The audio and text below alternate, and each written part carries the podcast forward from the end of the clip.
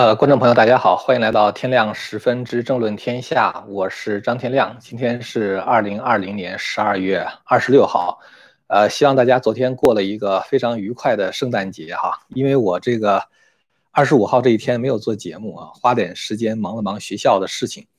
呃，其实圣诞节呢，在美国算是一个非常重要的节日，就是它也是家人团聚的时候。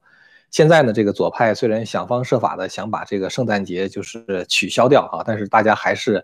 因为这个美国的传统还在嘛，所以大家呢还是要回到家里边呢，跟自己的家人在一起度过。呃，圣诞节的时候发生了一些事情哈，这个就是在这个纳什维尔发生了这个爆炸的事件。呃，有人说是一个房车发生了爆炸啊，但是那个录像显示好像并不是一个房车的爆炸。这个事情呢，我们一会儿再说。我我今天的话呢，想先跟大家说一下，就是呃关于大选的一些事情啊，因为最近这个事情一直是我们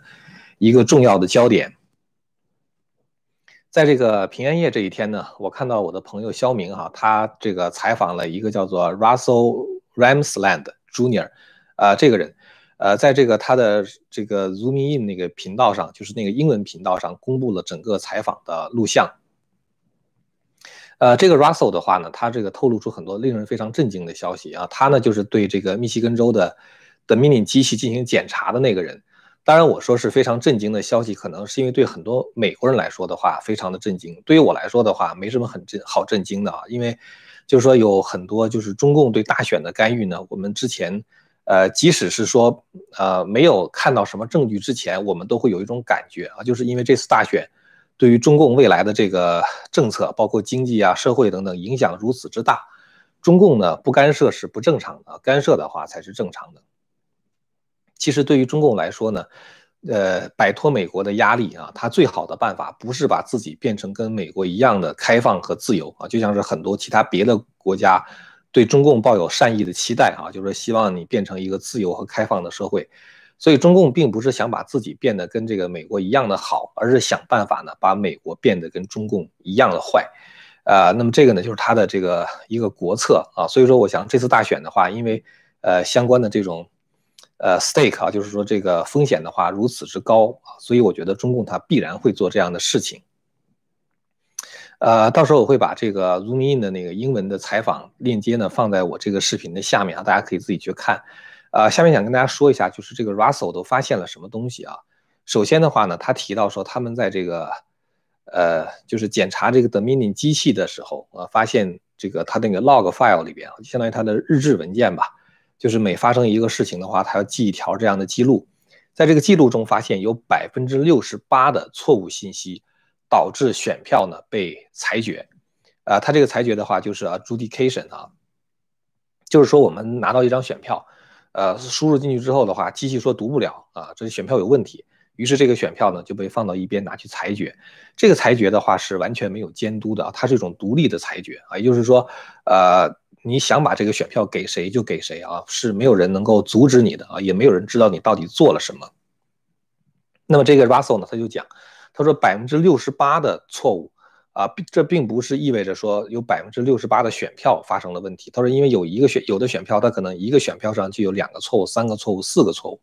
他说，但是尽管如此呢，我们以最保守的这个数据来估计，哈，即使是一个选票有三个问题、四个问题的话，你就拿百分之六十八除以四，你也能够得出结论，说有百分之十七的选票被送去裁决了。换句话说，这个裁决的结果可能跟投票人投票的那个投给谁是完全没有关系的。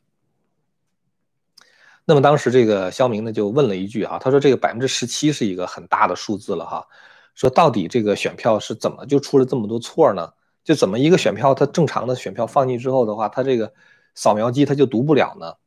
这个 Russell 呢他回答说是这样的哈，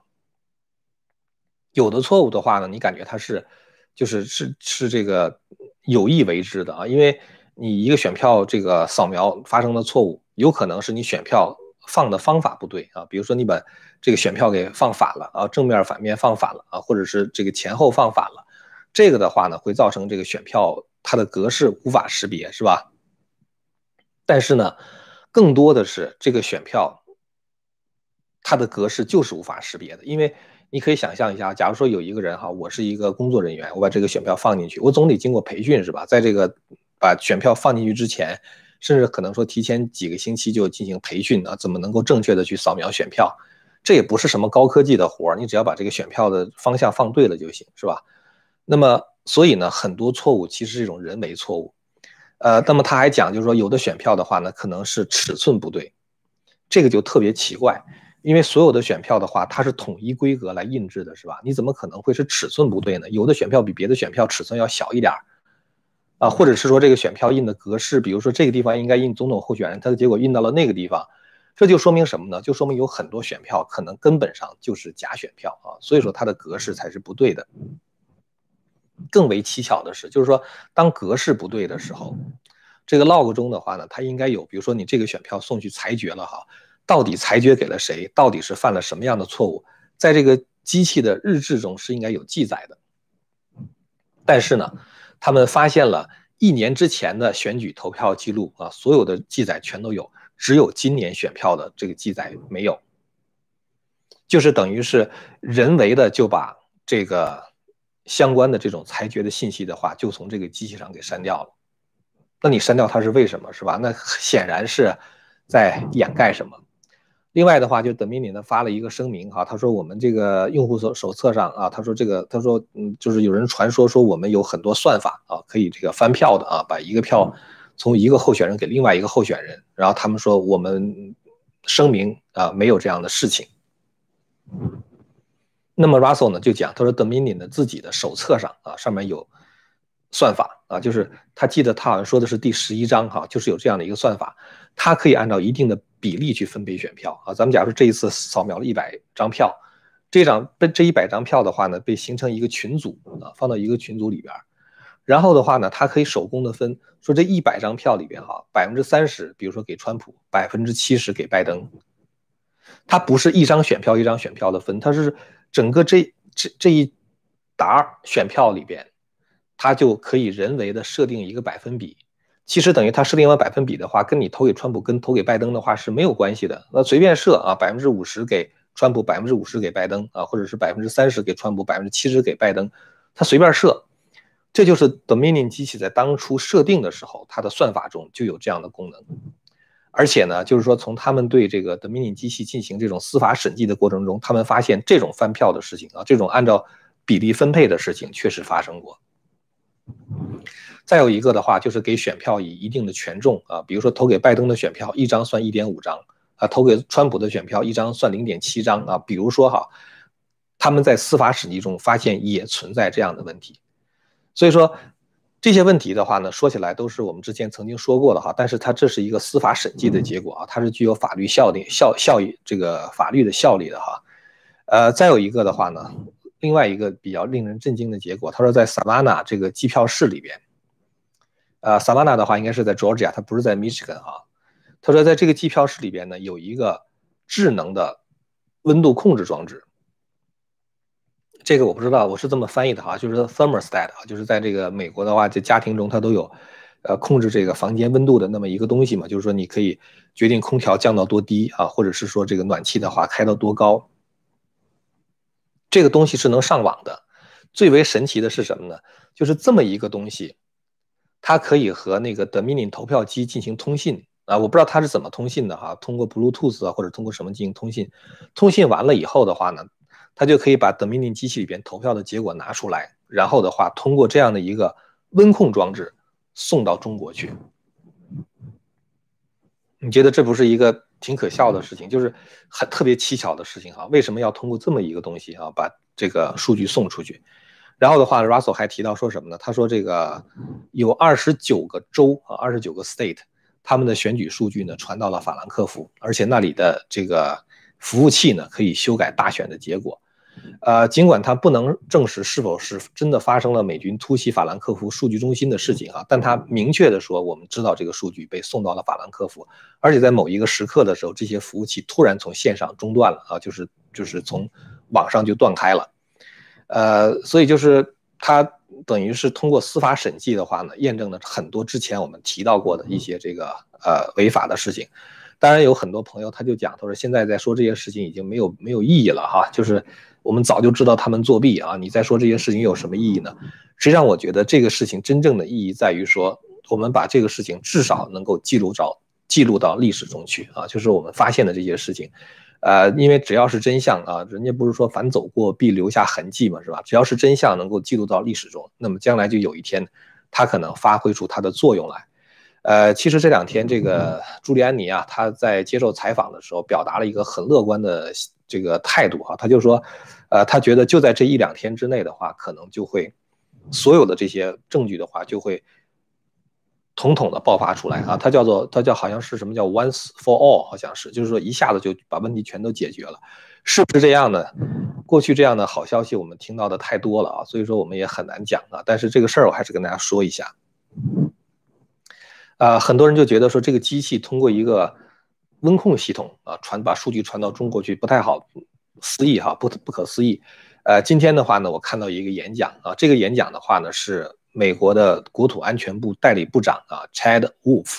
他在十二月二十一号圣诞节之前啊，在美国一个保守主义的这个这个智库里边，这个智库很有名了，叫 Heritage Foundation 啊，就是美国的传统基金会啊，他发表了一个演讲。他说他发现什么呢？就是国土安全部发现，从中国运到美国来卖到美国的 TCL 电视机都留有后门通过这个后门的话，就可以把美国的数据传到中国去。你想，一个电视机竟然会留有留有后门 t c l 的话，现在美国市占率的话是百是是排在第三位的啊，百分之十五美国家庭中使用的 TCL。这个都是从中共那里边运过来的啊，都是从中国生产的，所以你可以想象一下，就是中共为了搜集美国的数据，处心积虑啊，不择手段，连电视里边都给你装这样一后门。所以你想，如果 Dominion 机器竟然是上网的话，中共怎么可能就对它不采取行动呢？是吧？不去操纵美国大选的结果呢？呃，今天呢，在新闻周刊上看到一篇文章，哈，也是讲中共对美国的威胁。当然，新闻周刊它是一个极左的刊物，这里边的话难免会提到很多对中共进行歌功颂德的事情。他说，二零二八年的时候，美国将超中国将超过美国成为世界第一大经济体。二零二八年的时候，我为什么讲这个事情呢？是因为现在我们知道这个左派啊，在一直推动一个议程，什么议程呢？就是关闭美国。啊，就是把美国的那些城市，把美国那些州全部 shut down，这个的话呢，会让美国的经济遭受重挫啊。我们虽然看到，比如说现在股市一片欣欣向荣，是吧？但是呢，美国的中小企业啊，在这一次瘟疫过程中受到的伤害是最大的，像餐饮业呀，像这个娱乐业、演艺界啊，受到的这个伤害呢是最深的。美国的经济，这里边我说这东西啊，听起来像阴谋论啊，但是大家仔细想一想这个问题啊，我要下面说一个比较重要的问题，就是美国的经济的话，它不仅仅是互联网，它还有一些实体经济啊，比如说日常的购物啊啊，包括这个出行啊，呃娱乐呀啊，包括一些工厂的生产呐等等。你可以想象一下，如果一个州关闭，不允许企业开工，对于这个企业会产生什么样的灾难性的后果？这就是为什么伊隆马斯克他要把这个特斯拉工厂从加州迁到德州，因为加州不让他开啊，就不让他去在那地方生产，所以他只好把这个工厂从加州迁到德州，是吧？这次在这个瘟疫的过程中，流行的过程中，就是有很多的小企业关闭啊，但是呢，像网上的实体商店啊，像 Amazon 啊啊，像这个沃尔玛啊，赚了好多好多钱。其实你仔细想一想，他们赚的是谁的钱呀？沃尔玛也好，或者是 Amazon 也好，赚的是那些倒闭的中小企业的钱。我们知道，在一个社会里边啊，最有活力的经济啊，就是这个经济上最有活力的部分呢，就是中小企业啊，甚至有可以说是小微企业。那这种企业的话，它是可以克制化的去满足某一个社区特别的要求啊，这就是中小企业啊，它。呃，满足特定人群，它不是有很大的市场啊，但是呢，它能够满足特定人群特定的要求。像这样的企业关闭的时候啊，就是被挤垮的时候，他们的市场呢就被那些大企业就给吃掉了。所以我们知道，其实像那个大的像 Amazon、像沃尔玛这样这种跨国的企业，它的背后都是有一股势力啊。这股势力的话，就是 globalist 啊，就是那些主张全球化的人。这些主张全球化的人，他们背后的推手啊，都是那些极左派的、持有极左派价值观的那些人。其实你仔细想一想就知道啊，对于一个全球化竞争的环境，只有全球化的公司，这种全球化的大公司，它才能够通过这个成本管理的方式啊，然后这个在全球找这个资这个这个成本的洼地啊，比如说这个地方它的人力资源比较低，这个地方它的土地的资源比较低等等，它就会把它的产业链的话呢移到那个地方去，是吧？寻找最便宜的原材料和最低的生产成本，同时的话把工作输出到其他别的国家。他们自己在全球化的过程中，因为它成本降低了嘛，所以它赚了很多很多的钱。但是呢，整个一个就是中小企业啊构成的这样的一个经济的主体，在美国啊，在欧洲的一些国家却彻底的垮掉了。所以说，我想说什么问题呢？就是当你现在看到很多这个左派的这些人，州长啊，加州的州长、纽约州长啊，他们都说说我们要把这个美国的这个某一个州关掉啊，彻底关掉，呃，甚至说要关一个月之久，是吧？那么你就会知道什么呢？他们在出卖美国的利益，因为当你关掉这个这些企业，让他们不能生产的时候，这些工作机会呢就被输出到了中国。呃，换句话说的话呢，等于是让这个中共的经济再一次快速的成长，就重蹈了川普上台之前的拥抱熊猫的那个覆辙，是吧？所以我觉得这才是未来美国需要特别警惕的一件事情。就像新闻周刊里面讲，如果这样持续下去的话，到二零二八年的时候，美国的。这个它的经济实力的话，就已经排在世界第二位啊，会被中共所超过。但是呢，我觉得如果拜登上台的话，一定意味着对华政策的扭转，那就川普扭转过来的政策会被拜登呢继续扭转回去，而且呢会以瘟疫为借口啊，把这个事情做得更加变本加厉啊，就是拥抱熊猫，输出美国的这些工作机会啊给中国。呃，我对拜登的话，延续川普的对华政策真的是很不乐观。因为川普，我觉得他对华政策的话，他是打击中共，是吧？他是讲这个中共是如何如何的邪恶啊。然后的话呢，他是跟中国人民站在一起的啊。像你像这个国务院的这个对华政策，比如说这个中共党员如果来美国的话，你只能在美国最多待三十天啊。一般普通民众的话，你可以来来回回十年有效签证，多次往返。中共党员只能来一次，而且一次最多只能在待三十天，是吧？包括这个大量的就是盗窃美国知识产权的这个科技间谍，从美国清除出去，这就是川普做的事情。但是拜登如果上台的话，啊，他一定会拥抱熊猫的啊。川普包括对这个，呃，在香港国安法上负有责任的人进行制裁哈。但是拜登上台的话，他一定会延续奥巴马的政策，因为拜登的话呢，他任命了一个国家安全顾问啊，这个人的名字叫 Jake，呃，萨利文。呃，这是他在十一月二十三号啊，就是感恩节之前，拜登任命的新的国家安全顾问啊，就这个萨利文，这个是一个这个人是一个非常典型的对中共的投降派。这个杰克这个萨利文的话，他就是川普不是川普，他就是这个奥巴马和伊朗签订那个核协议的最重要的决策人。奥巴马为什么跟伊朗签订核协议是吧？给伊朗十几亿美元的现金，拿一个飞机运过去。十几亿美元的现金交给伊朗政府干什么呢？给他们开发核武器，威胁全球的安全。所以后来那个内塔尼亚胡不是这个在美国做的一个演讲嘛，拿了几个铁皮柜子的文件啊，那里边就是伊朗开发那个核武器的那个文件，完全就是奥巴马跟伊朗签订了那个核协议之后，伊朗干的事情。你说奥巴马傻吗？奥巴马根本不傻，他知道这个钱伊朗拿去会干什么，但他就要给伊朗，就让让伊朗干这个事情。而如此弱智、如此对美国伤害严重的这个协议的话，它背后的策划人就是这个萨利文。现在这个萨利文再一次被拜登任命为美国的国家安全顾问。这个萨利文他对于这个中共的话，一直是采取一种投降政策。他从来都讲，他说我们一定要想方设法的讨好北京，然后的话呢，准备。向一个不可逆转的事实投降啊，不做抗争。什么事实呢？就是中共将成为一个超级大国，我们必须学会跟中共这样一个超级大国共存。所以萨利文就是这种政治智商，我觉得其实不是智商问题了，就是就是就是这样的一种，就是这个这个他的这个对华政策就是这么伤害美国啊，他的对这个外交政策就是这么伤害美国。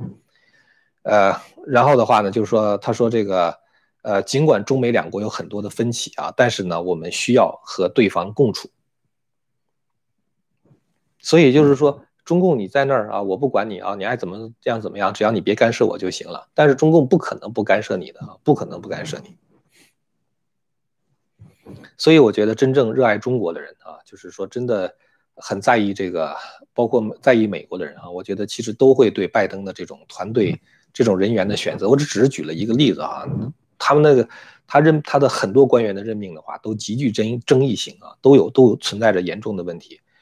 所以，川普的话呢，我们看到他今天发了一个推文哈，他说号召大家一月六号去华盛顿 D.C。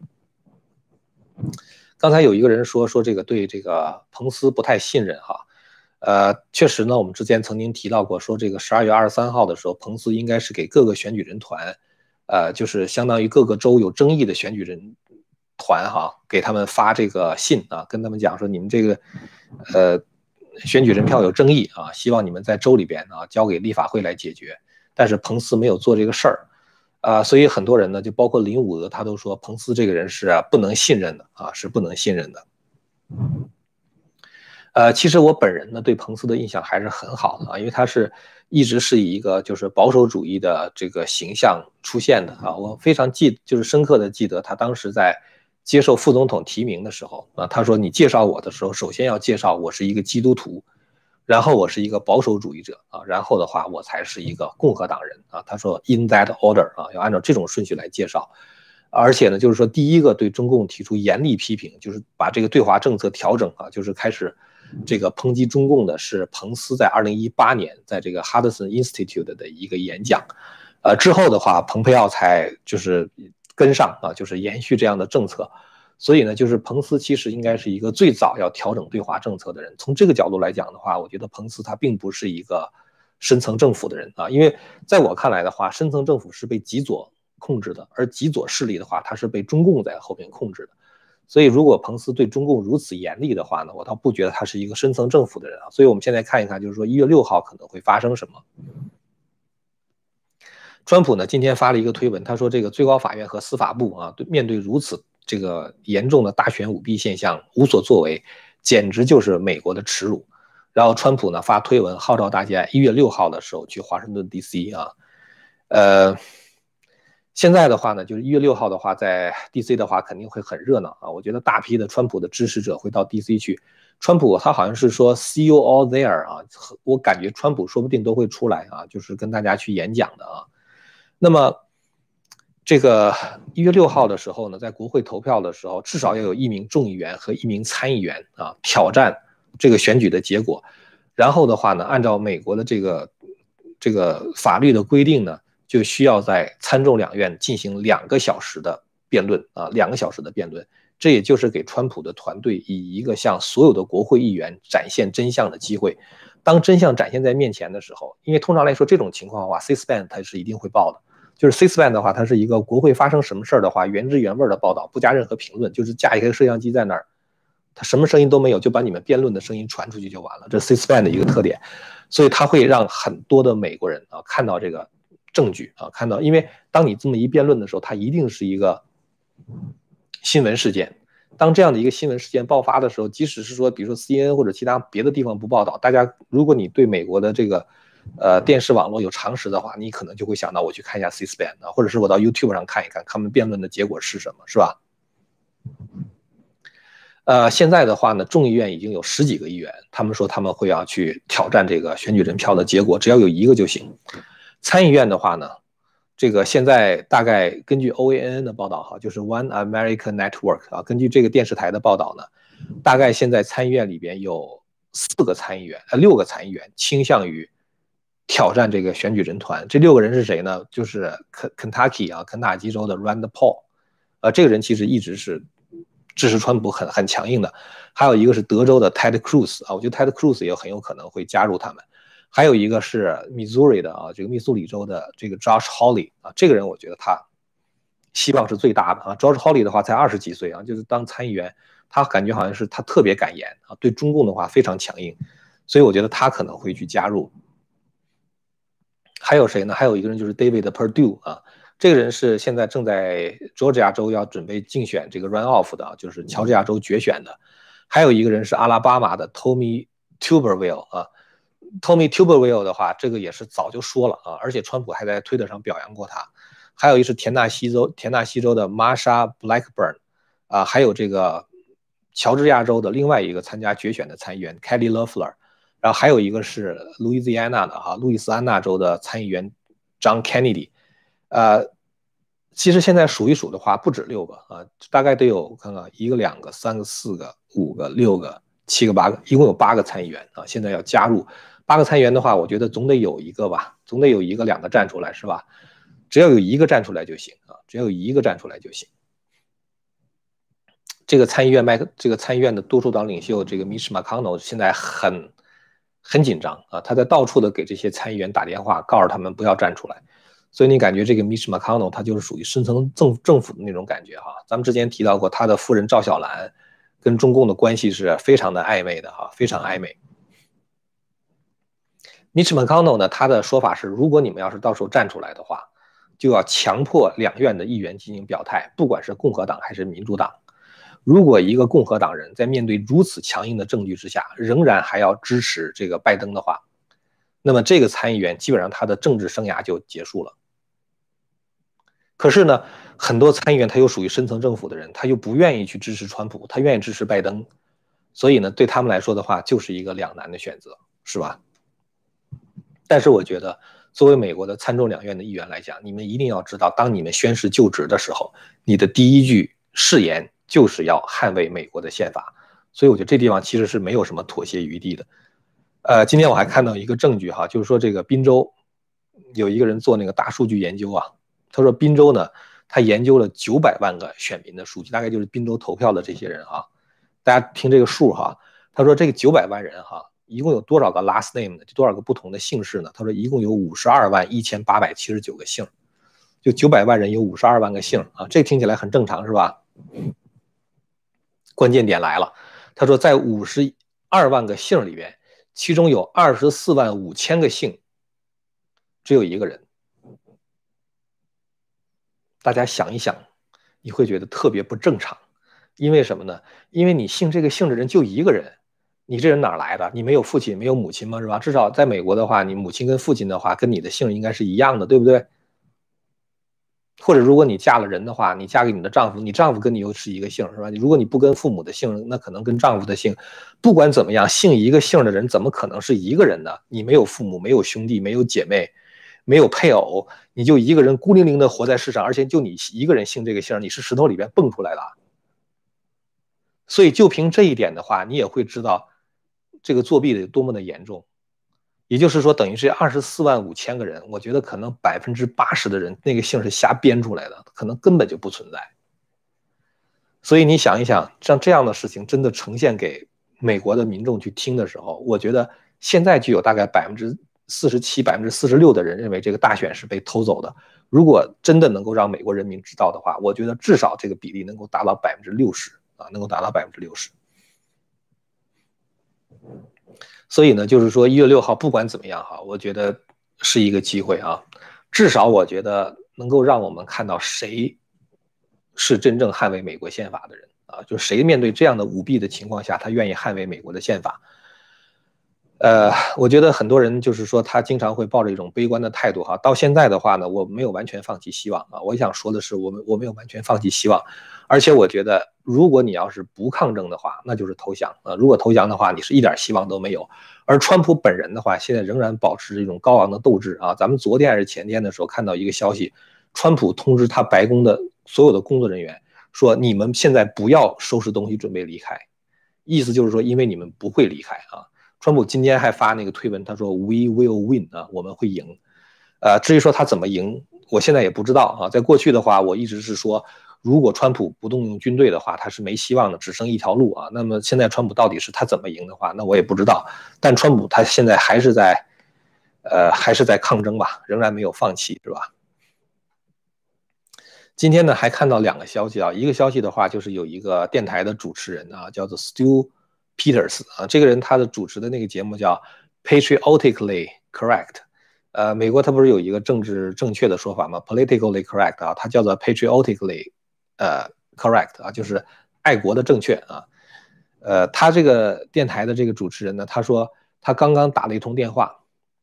他说他发现什么呢？发现凤凰城的机场在十一月七号的时候运来了。很多的假的选票，非法的假的选票。他说我有文件，我有视频，我还有照片，我还有音频啊，我会把这些证据逐步的公开出来。呃，这个等于是对亚利桑那这个相当于揭露这个这个这个选票吧，就是这个这个呃非法的选票啊，具体的这个情况的话还不清楚。他说他会慢慢的去释放这个相关的这些 tape 啊，他说他他所有的 tape 他都有啊，所有的那些记录他都有。还有一个呢，就是 Nashville 啊，Nashville 是田纳西州的一个呃像大城市嘛啊，它是这个号称是音乐之都。呃，今天呢，就是我们知道这个十二月二十五号早上的时候，Nashville 发生了一场大爆炸啊，炸了这个四十一个 building，有一个 building 已经塌了，呃，但这次大爆炸的话没有造成很多的人员伤亡，好像只有三个人受伤。呃，特别蹊跷的就是大爆炸发生之前，这个不断的。这个要爆炸那地方不断传出广播的声音，说如果你听到我的这个广播的话，说明你很危险，啊，我们一会儿就爆炸了，一会儿就爆炸了，希望你赶快疏散。所以呢，就是很多人就疏散，疏散之后，所以就没有造成太多的人员伤亡，大概只有三个人受伤。这个是一个特别奇怪的事情啊，因为一般来说，这个 car bomb 啊，就是这个汽车炸弹，通常来说它都是为了伤伤人为目的的，是吧？如果不杀人的话，你炸它干什么呢？是吧？它现在它。让大家疏散，这个是一个让人觉得特别奇怪的事儿。再一个的话，就是它停的那个位置啊，它停在了这个 AT&T 的前面。AT&T 我们知道是美国的一个特别重要的这个电信服务商嘛。那后来我看到一个消息哈，说什么呢？就说这个地方这个大楼实际上是一个数据中心。这个数据中心的话呢，以前。就是不是这个数据中心的话，就是给 domini 用的啊，就等于是说 domini 把很多的数据的话，它会送到这个地方，然后的话，这个大楼炸了，炸了之后，结果呢，感觉好像是在隐藏什么，是吧？掩盖证据啊，什么什么之类的。所以这个爆炸是非常蹊跷的，不知道谁干的，他不是为了杀人，那是为什么啊？为什么要搞这样一个汽车炸弹，是吧？特别奇怪，而且这地方以前又是。Dominion 的数据中心啊，所以这个就是整这整个这些事情奇怪的事情，现在我们还找不到一个完整的逻辑啊，找不到一个完整的故事能够把它串起来。啊，给大家想更新的这个内容大概就这些了哈。这个我在二十五号的时候做节目曾经提到过一个观点，就是美国现在走到了一个十字路口上，这是一个非常关键的节点啊。一一方面的话是恢复对神的信仰啊，恢复传统。另外一方面的话，就是一些共产邪教分子啊，想把这个世界的话拉到那个习近平所说的这个人类命运共同体里面去啊。他们要有一个 Great Reset 啊，全球大重置的一个计划，摧毁掉所有传统的文明啊，叫做是文明大重构。所以呢，我觉得就是说，在未来的一段时间里边，因为我觉得幕后黑手是中共嘛，就像我们今天看到的哈，就 Georgia 州，Sabana 他把这个大选的那个数据通过一个。温控装置传到中共去的，传传到中国去等等，呃，这些问题的话，我们在尽量的去挖掘啊，尽量的跟大家讲啊，所以在未来的一段时间的话，大选可能还是我们一个比较重要的问题。啊，今天的话呢，因为开始的比较晚啊，就是因为我今天上班啊，这个所以就这个有有有有有一些这个呃学校很多的事情需要处理啊，所以说回家的时候也比较晚啊，开始准备也比较晚。我本来想九点半开始的，后来发现没准备完啊，连推了两次，推到九点十四十。啊，因为今天时间也比较这个晚了哈，已经十点多钟了。那咱们今天的话呢，就呃暂时不回答问题了。我想以后如果直播的话呢，呃，就是尽量的缩短一下啊。我想三十分钟、四十分钟结束，然后的话每周专门找一个时间，然后呢就是跟大家来讨论一些问题。呃，因为有太多的人跟我讲说你做一个小时时间实在是太长了啊，没时间看。呃，所以我以后我们节目的话，可能时间上会稍微调整一下。啊，如果大家对我们谈的内容感兴趣的话呢，欢迎您订阅和传播这个频道。那么咱们今天就聊到这儿了哈，咱们下次节目再见。